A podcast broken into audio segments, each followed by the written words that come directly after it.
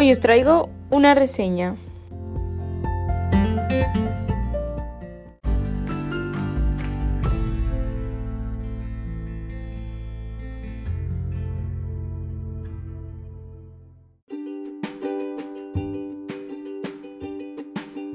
Hola a todos. Como bien habéis leído hoy, os traigo la reseña de un libro que además es un libro de un género que yo no suelo leer mucho, pero bueno, me ha gustado tanto que he decidido hacer la reseña de este libro.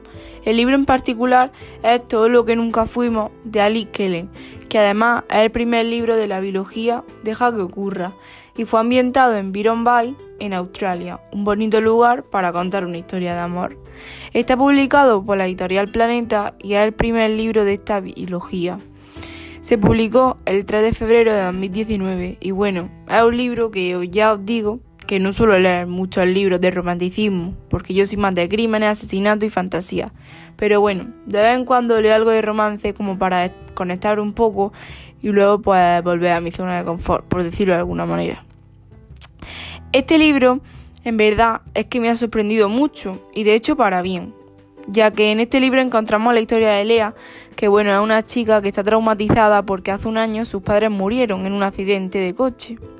Y pues eso le ha dejado a ella como vacía por dentro. Lea era una chica muy risueña, era una chica muy alegre, muy hecha y desde la muerte de sus padres no es capaz de ni siquiera sacar los sentimientos hacia afuera, está como metida dentro de una burbuja, o sea, es que no es capaz de sentir, pues entonces ella se siente vacía. Su hermano Oliver pues no sabe cómo ayudarla porque él quiere que ella vuelva a ser como antes de alegre, pero como no sabe cómo ayudarla y debido a que su hermano tiene que hacerse cargo de ella y se tiene que ir a trabajar a Sydney, pues no se la puede llevar. Con lo que le pide a Oliver, su mejor amigo, llamado Axel, si puede encargarse de su hermana, porque él tiene que trabajar allí durante un año. Pero se va y en cada mes vuelve una semana para estar con Lea. Entonces le pide a Axel las tres semanas restantes del mes que si puede hacerse cargo de ella y que viva en su casa con él.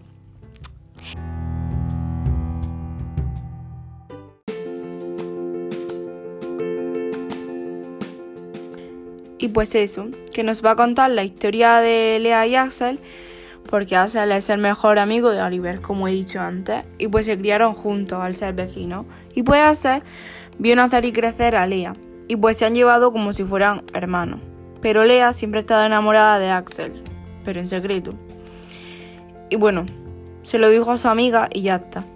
Entonces cuando Lea se fue a vivir a la casa de Axel, pues ambas vidas cambiaron, porque Axel estaba acostumbrado a tener una vida relajada y no tener preocupación por nada, y entonces estaba acostumbrado a vivir solo.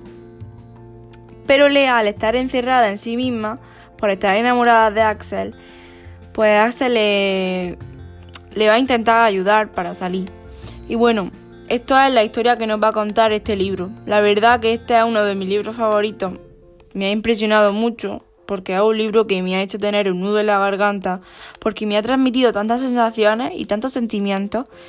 Es que me ha transmitido todo lo que ella sentía, porque Axel pues intentaba ayudarla un poco así a lo bruto. Pero es que lo hacía por su bien. Es decir, es que he llegado a empatizar con los dos personajes y por eso vengo a recomendarlo, porque la historia que se crea entre ellos es como que se va creando poco a poco y bueno, ambos se van dando cuenta de muchas cosas y la forma en la que acaba este libro es brutal, o sea, brutal. En resumen, para finalizar, recomiendo este libro en serio, sin duda ninguna, porque es uno de mis libros favoritos. En sí es genial. Así que espero que te haya gustado el vídeo, bueno, el audio, el podcast, y muchas gracias.